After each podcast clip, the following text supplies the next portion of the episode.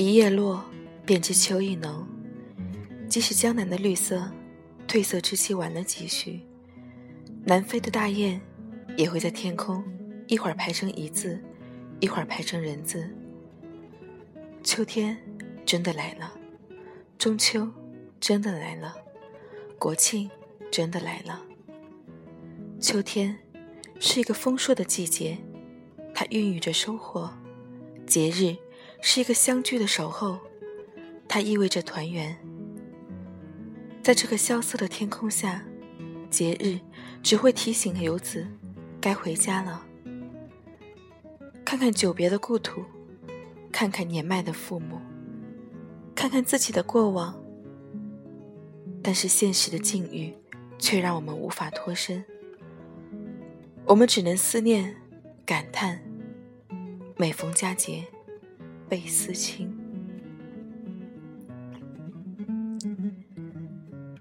年年岁岁花相似，岁岁年年人不同。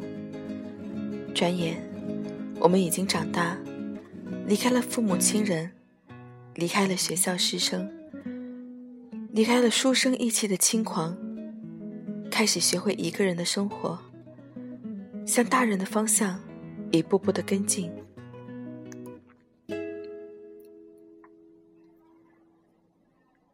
岁月在流逝，阅历随之增长，思乡之情越发疯狂的蔓延，就连睡梦呓语都是方言的味道。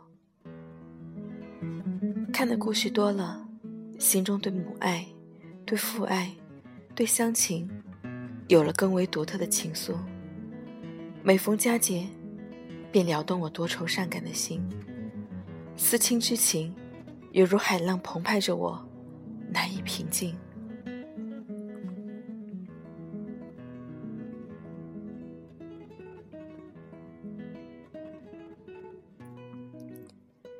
夜深难眠的时候，我就会走上阳台，看看这个霓虹映衬的不夜城，看着高耸的楼房，看着明月的亮，看着静静的夜，夜风带来阵阵桂花的余香。我在桂花香里闻到了家乡的味道，听见了家乡河水流淌的声音，各种野鸟的怪叫，还有父亲夜里的呼噜。家、家乡、亲人，都在记忆中，都在心中。平日里，他们平静的像湖水；每当在团圆的时候，便激起千层浪，不停的叩打着游子的心门。又是一年月圆时，又是一年团聚日。常回家看看，父母早已在不知不觉中慢慢的老去。他们要求并不高，全家团圆便是福。不要让自己暂时的借口成为不回家的理由，留下子欲养而亲不待的终身遗憾。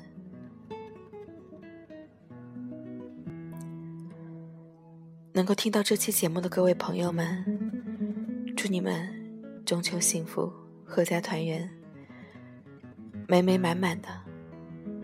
不要享受离别，不要承受离别，不要一个人在孤寂的夜里辗转反侧，难以入睡。中秋快乐！